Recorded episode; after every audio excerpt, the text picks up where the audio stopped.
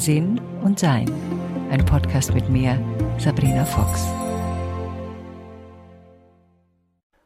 Vor zwölf Jahren kam ich mit meinem liebsten Stanko zusammen und äh, ich hatte da ja schon ein bisschen was gelernt von Beziehungen. Also ich bin nicht mehr, hm, welches Wort würde ich jetzt da benutzen? Ja, blauäugig, glaube ich, in eine Beziehung gegangen. Mir war klar, dass es Beziehungen gibt, die für eine Weile halten, Beziehungen, die für ein Leben begleiten und Beziehungen, die bestimmte Gründe haben, warum sie zusammenkommen und dann auch häufig ein Enddatum haben. Und als wir zusammenkamen, war es mir wichtig, das Gelernte aus der Beziehung davor umzusetzen. Wenn ich meine Beziehungen anschaue, dann merke merke ich rückblickend natürlich, während man drin ist, ist es ja immer ein bisschen herausfordernder, dass ich aus jeder Beziehung was gelernt habe. Also meine Partner waren anders als der davor. Es gibt ja Menschen, die sich immer wieder die gleiche Person aussuchen. Also man lernt die erste Frau kennen und dann lernt man irgendwann mal die dritte Frau kennen und dann erkennt man keinen Unterschied, weil man denkt, die sind doch irgendwie, schauen gleich aus haben ähnliches Benehmen. Das ist bei mir nicht so. Also wenn man meine Partner nebeneinander hinstellen würde, sind die komplett unterschiedlich und das waren sie auch in ihrem Sein. Und ähm, so habe ich schon am Anfang natürlich nicht so sehr, wie ich die ersten Beziehungen hatte, gemerkt, dass ich was ändern muss. Aber wie mir dann klar war, dass ich in mir aufräumen muss, meine Gewohnheiten anschauen muss, um andere Partnerschaften anzuziehen, wurde ich einfach sehr bewusster in meiner Wahl. Und natürlich auch sehr viel bewusster in meiner Erwartung. Das heißt noch lange nicht, dass ich klar war und klar ausdrücken konnte, was meine Erwartung ist, aber zu einem bestimmten Teil ist mir das damals vor zwölf Jahren schon gelungen. Als wir gemerkt haben, da gibt es eine Anziehung, als wir gemerkt haben, wir verlieben uns ineinander, als wir gemerkt haben, das wird ernster und tiefer und wahrscheinlich äh, länger, war mir es aber wichtig, eine Sache auszusprechen.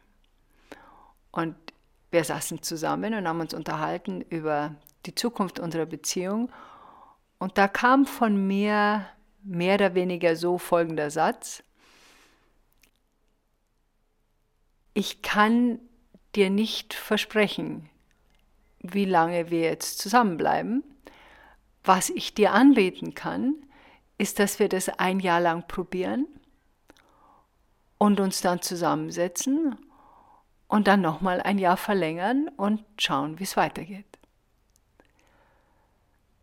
Stanko hat das mit einer grandiosen Gelassenheit hingenommen und hat natürlich auch damit was zu tun, dass er auch seine Hausaufgaben gemacht hat und dass das jetzt nicht so fremd war für ihn, dass wir einfach uns erst einmal anschauen wollen, wie wir denn unser ja, wie unsere gemeinsame Zeit entsteht und ob es auch zusammenpasst. Also diese ersten Schritte, die man normalerweise hat in dem Verliebtsein. Ich weiß noch, das erste Mal, wo ich verliebt war, habe ich den, seinen Nachnamen geschrieben und habe die Kinder schon benannt, wie sie heißen.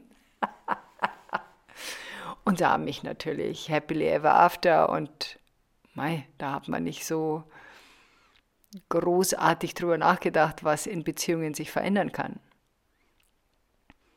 Mir war auch damals noch nicht wirklich klar, wie massiv sich Menschen verändern können, weil ich mit meiner eigenen Veränderung ja noch nicht wirklich begonnen hatte und ich mir nicht im Traum hätte ausmalen können, wo ich mal lande und ich bin ja noch nicht fertig, also ich bin jetzt 64, also das geht ja noch eine Weile, nehme ich an, außer ich wäre vom Bus überfahren.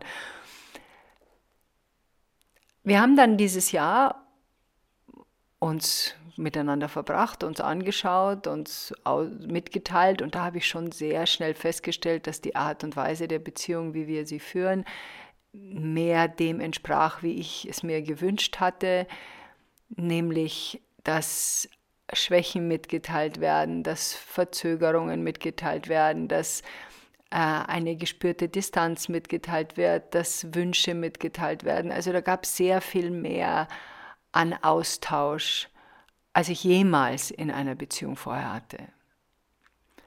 So, und das Jahr war vorbei. Und dann habe ich das wieder initiiert, dann haben wir uns wieder hingesetzt und haben über das Jahr gesprochen, wie es denn so war. Und dann habe ich gesagt, also ich würde jetzt gerne noch ein Jahr weitermachen. Und Stanko meinte auch, er würde gerne noch ein Jahr weitermachen. Und dann haben wir noch ein Jahr weitergemacht. Und nach dem nächsten Jahr, glaube ich, ich weiß jetzt nicht, ob es das, das zweite oder das dritte war, musste ich Stanko fragen, meinte er dann irgendwann einmal, müssen wir das jetzt jedes Jahr durchziehen oder können wir das mal so laufen lassen und wenn es halt nicht klappt, dann besprechen wir das sowieso. Und da musste ich natürlich grinsen und sagte, ja klar, das können wir jetzt erstmal so laufen lassen. Mit so laufen lassen, das klingt immer so,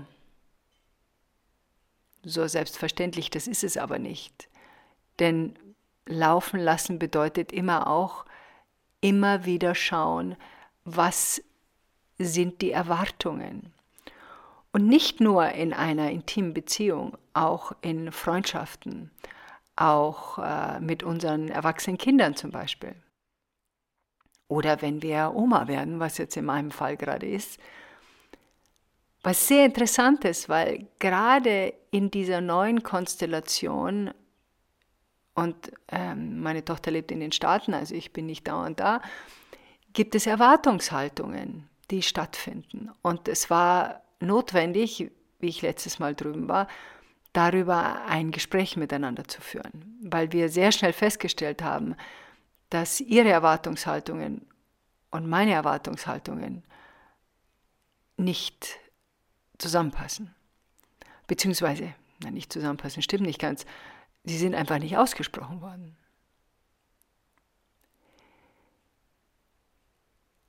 Häufig ist es so, dass wir in Beziehungen etwas erwarten vom anderen und es niemals klar ausgedrückt haben. Ich habe schon mal einen Podcast über Erwartungen gemacht und das ist ein Podcast, wo es mir darum geht, dass wir bewusster und klarer von vornherein Erwartungen besprechen. Also alle möglichen Dinge, die einen beschäftigen, schon mal auf den Tisch des Hauses zu legen. Und das heißt nicht, wenn die jetzt einmal da liegen, dass sie sich nicht ändern können. Und viele von uns haben vielleicht das Gefühl, viele weiß ich nicht, aber einige von uns haben vielleicht das Gefühl, wenn ich mal einmal was gesagt habe, dann muss das so bleiben, dann darf ich meine Meinung nicht ändern. Das finde ich eben gar nicht. Zum Beispiel beim Oma-Sein habe ich mich daran erinnert, wie mein Muttersein war. Ich habe mir interessanterweise gedacht, dass mein, mein Gefühl als Oma mit so einem kleinen neugeborenen Wesen zusammen zu sein, anders ist als mein Gefühl als Mutter mit so einem kleinen Wesen zusammen zu sein. Und ich erkläre das auch. Ich glaube, es gibt verschiedene Arten von Müttern. Ja, gibt es natürlich, aber in der Art und Weise, was sie bevorzugen. Also es gibt Mütter, die bevorzugen dieses Baby, Baby, Baby-Alter. Also dieses Wesen, das im Arm liegt, das gefüttert wird, das getragen wird, das gestreichelt wird, das noch nichts sagen kann, das ähm, ja in dieser, da ist man als Mutter in dieser kompletten oder Eltern, wer immer sich um das Baby kümmert, in dieser kompletten, in dem kompletten Versorgemodus. Und ich weiß noch, dass ähm, ich das damals als Mutter selber schon sehr anstrengend fand. Mir hat der Modus sehr viel besser gefallen, wo es schon ein paar Worte gibt, wo das Kind schon gehen kann, wo man schon irgendwas machen kann. Und wo, dieser, wo es auch einen Austausch gibt, wo ich diesen Charakter dieses anderen Wesens schon einer meiner Tochter erleben kann, das hat mir sehr viel mehr Freude gemacht. Also mir persönlich sehr viel mehr Freude gemacht. Und ich dachte, dass es bei meinem Enkelkind vielleicht anders ist. Nö, das ist nicht anders. Es ist genau so, wie es bei mir als Mutter war. Also ich bin gern mit ihm zusammen und lieb ihn natürlich und er ist entzückend. Aber Mai, wie viel Wutzi Wutzi, halala und Vorsingen kann man machen. Das ist halt alles eine begrenzte Zeit. Deshalb ist es ja auch sehr praktisch, wenn sich mehrere Menschen um so ein Wesen kümmern und nicht nur eine einzige Person, wie wir uns das in der industriellen Revolution angewöhnt haben und in der Miniaturfamilie, wo eben dann nur noch die Mutter dafür zuständig ist, also mehrere Menschen, die sich abwechselnd um dem Wesen etwas vorzusingen und es zu halten, sind da natürlich schon sehr praktisch. Und ich glaube auch, für ein Wesen ganz interessant zu sehen, dass es mehrere ähm, fürsorgliche Menschen in seinem Leben gibt, auf die er sich verlassen kann.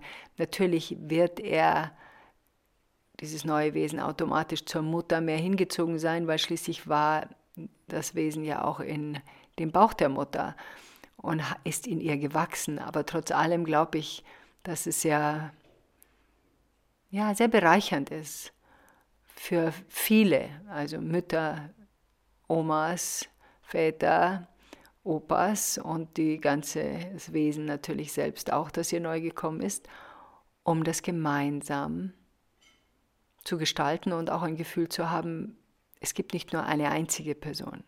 Also, das sind so meine Gedanken dazu. Wer weiß, ob das stimmt.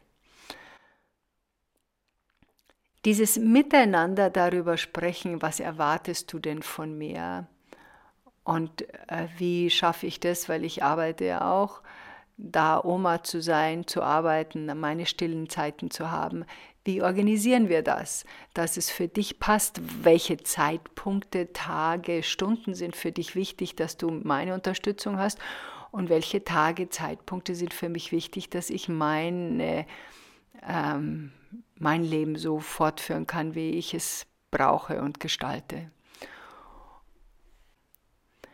Das kann man ja einfach auch damit beginnen, indem man sagt, du pass auf, ähm, ich würde gerne mal mit dir besprechen, wie wir diese gemeinsame Zeit mit Kindern, Enkelkindern, im Beruf, im Privaten, wo immer es ist, in unserer Beziehung, wie wir die überhaupt verbringen wollen was ist dir wichtig und was möchtest du alleine gestalten und was ist dir wichtig als Partnerschaft. Also ich persönlich finde es nie als Kompliment, sondern eher würde mich das erschrecken, wenn jemand sagt, ich will alle meine Zeit mit dir verbringen. Da würde ich mich sehr eingeengt fühlen und auch das Gefühl haben, mein Gott, hat dieser Mensch kein eigenes Hobby, keine eigenen Interessen, kann ja nicht alleine sein. Also das wäre für mich äh, in meiner Persönlichkeitsstruktur nichts, was ich in meinem Leben haben möchte. Es ist auch für mich kein Zeichen von inniger Liebe, sondern das ist für mich eher ein Zeichen von, ich brauche dich, ohne dich kann ich nicht sein. Und wie wir wissen, es gibt ja drei Arten von Liebe. Die kindliche Liebe, die erwachsene Liebe und die wache Liebe. Und die kindliche Liebe ist die, die wir eigentlich zu unseren Kindern haben und umgekehrt. Also ich brauche meine Eltern, damit ich überlebe, oder ich brauche jemanden, der sich um mich kümmert. Das ist diese kindliche Liebe, was ja auch so ist. Die erwachsene Liebe ist da, wo man schon weiß, nee, also ich bin erwachsen, ich kann mich selber um mich kümmern, ich bin klug genug, eigene Entscheidungen zu treffen und habe auch eigene Hobbys. Aber in der Erwachsenenliebe geht es viel um Machtkämpfe noch und so ein bisschen, ja, sich gegenseitig noch so ein bisschen hinbiegen wollen und auch noch eine Art von Manipulation, die da sehr häufig vorkommt. Und in der wachen Liebe ist es so, dass man zwei Menschen hat, die gemeinsam Zeit verbringen möchten, aber wissen, dass sie sich gewählt haben und sie es nicht brauchen und sie sehr wohl auch alleine gut zurechtkommen. Und man gibt dem anderen die Freiheiten, die er braucht. Also da kommt es jetzt natürlich darauf an, also zum Beispiel sexuelle Freiheiten wäre jetzt für mich nichts, wem ich, dem ich da zustimmen würde. Schlichtweg aus der Tatsache, dass ich glaube, dass das energetische Feld da ein bisschen arg manipuliert wird dadurch oder verändert wird dadurch. Das wäre mir zu anstrengend. Aber wenn damit jemand keine Probleme hat oder ein Paar damit keine Probleme hat, warum nicht? Diese wache Liebe schon auch einen Blick auf den anderen hat. Also man verliert sich nicht aus den Augen, man bespricht Dinge, die äh, wichtig sind und man ja, ist so ein bisschen, übernimmt so ein bisschen eine Aufmerksamkeitsfunktion für den anderen. Also man unterstützt sich gegenseitig im Wachstum und wenn bemerkt wird, dass eine oder einer da irgendwie zurückfällt, dann weist man sie liebevoll und aufmerksam darauf hin. So nach dem Motto, wolltest du das nicht ablegen und ist das nicht jetzt wieder irgendwie, hat sich das wieder zurückgeschlichen? Also das ist dann die wache Liebe, die auch erkennt, wenn sie, äh, wenn die gemeinsame Zeit vorbei ist und die sich dann auch dementsprechend wach trennen kann, falls es so, ja, falls es passieren sollte. Ich habe ja damals das Buch geschrieben, wenn wir uns trennen, lernen wir uns kennen. Das ist ein Beziehungsbuch und da geht es um die Art und Weise, wie wir Beziehungen führen und auch rückblickend zu schauen, was habe ich denn in meinen Beziehungen gelernt und was habe ich übernommen, um es dann eben ein, ja, dasselbe nochmal zu vermeiden, um eben anderes zu erschaffen und Beziehungen anders zu gestalten. Diese Erwartungshaltung und dieses Drübersprechen ist ja nicht zwangsläufig etwas, was uns leicht fällt. Viele von uns erspüren die Erwartungshaltung anderer auf uns und erfüllen sie auch und wollen sie auch erfüllen. Ich kenne das auch, ich merke relativ schnell, was jemand von mir will und braucht. Und gerade in meiner ersten Zeit äh, meines Bücherschreibens vor über 30 Jahren bekam ich, damals gab es noch Briefe, sehr viele Briefe mit Wünschen. Und da habe ich dann, ich glaube, ich habe sechs Stunden am Tag damit verbracht, Briefe zu beantworten. Und dann habe ich irgendwann mal gemerkt, ich kann nicht mehr, ich schaffe das nicht mehr, ich komme zu nichts mehr. Und ich komme zu keiner kreativen Arbeit und habe das dann umgestellt und habe das halt dann so häufig gestaltet, dass ich, wenn ich überarbeitet bin oder zu viel von außen etwas von mir will, dass ich mich dann komplett zurückziehe. Da gibt es natürlich Variationsmöglichkeiten, nämlich die Arbeit anders zu gestalten, sich äh, Unterstützung zu holen und das ist auch etwas, was ich auch jetzt gerade mal wieder ausprobiere. Wie kann ich das, was ich erschaffen möchte, gestalten, ohne dass ich von den Dingen, die, ja, die ich, wo der Zeitaufwand einfach zu groß wird, dass ich die andersrum gestalten kann. Und das heißt nicht, dass ich nicht ab und zu E-Mails beantworten will. Das geht es nicht, sondern es geht nur darum, wenn, wenn etwas zu viel wird. Und jeder von uns kennt das in seinem eigenen Leben wenn wir etwas mal zugesagt haben, zum Beispiel, es gibt hier bei uns in der Gegend, ich lebe auf dem Land, ist es häufig so, dass die Handwerker mittags nach Hause fahren, weil sie in der Regel in der Nähe arbeiten. Und da essen sie zu Hause. Sind natürlich auch Handwerkerinnen und entweder kocht dann jemand zu Hause, in der Regel die Frauen und manchmal eben auch die Oma. Manche Omas mögen das gerne und manche Omas nicht. Also ich kann mir das gar nicht vorstellen, wenn ich, ich habe schon vor zehn Jahren keine Lust mehr gehabt zu kochen oder vor 20, glaube ich sogar schon. Also wenn man dann irgendwelche hungrigen Handwerker in der Familie hat und die kommen dann zu viert nach Hause und wollen jeden Mittag und dann gibt es ja auch noch ein Abendessen, auch noch was zum Essen haben. Also da hätte ich schon lang gestreikt. Aber viele fühlen sich dann verpflichtet. Und jetzt habe ich von einem meiner Handwerker gehört, dass seine Oma jetzt vor kurzem gesagt hat, so, jetzt wäre ich 85, jetzt mache ich das nur noch freitags und den Rest der Zeit müsst ihr euch was überlegen. das war natürlich ein großes Hallo, weil meine Oma kocht. Und sie hat es aber mit einer sehr großen Lässigkeit und Selbstverständlichkeit gesagt, da gibt es dann auch keine Diskussion drüber. Diskussionen gibt es drüber, wenn wir in unserer Entscheidung, was wir tun wollen, schwammig sind. Also so Gespräche führen wie, also, hm, also das ewige Kochen, das wird mir jetzt doch ein bisschen zu viel. Ich weiß auch nicht. Ja, da sagen die Essenden, ja, ja, wieso? Du kochst doch super. Mai, Oma, ohne dich, was sollen wir denn ohne dich machen? Dann stöhnt die Oma und denkt sich, naja, dann koche ich halt weiter. Oder wir sagen, wie diese Oma gesagt hat, ich koche jetzt nur noch freitags und den Rest der Zeit müsst ihr euch was anderes suchen. Punkt. Punkt. Es geht um unsere Entscheidung, die wir treffen. Und selbst wenn wir noch keine Entscheidung getroffen haben, und das kann man ja in diesen Erwartungshaltungen auch besprechen, kann man sagen, passt auf, mir wird es zu viel, ich habe keine Lust mehr zu kochen.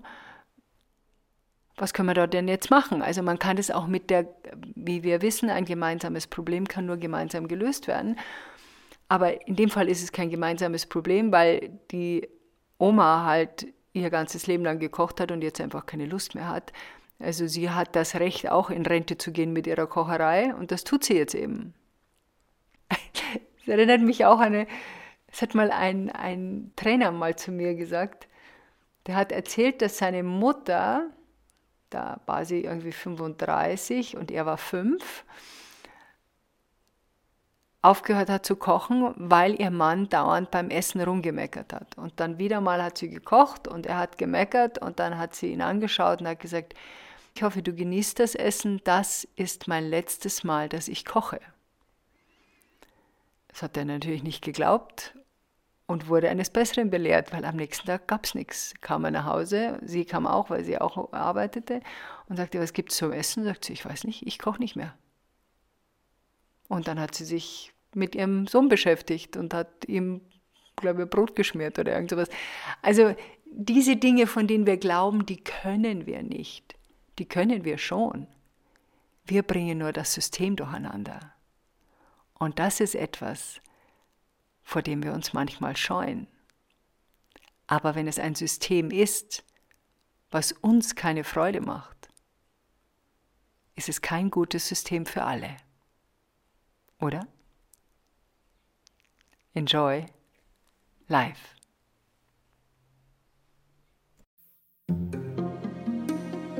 Weitere Informationen über Sabrina, ihre Bücher und Online-Kurse findest du auf sabrinafox.com und sinnsucher.de.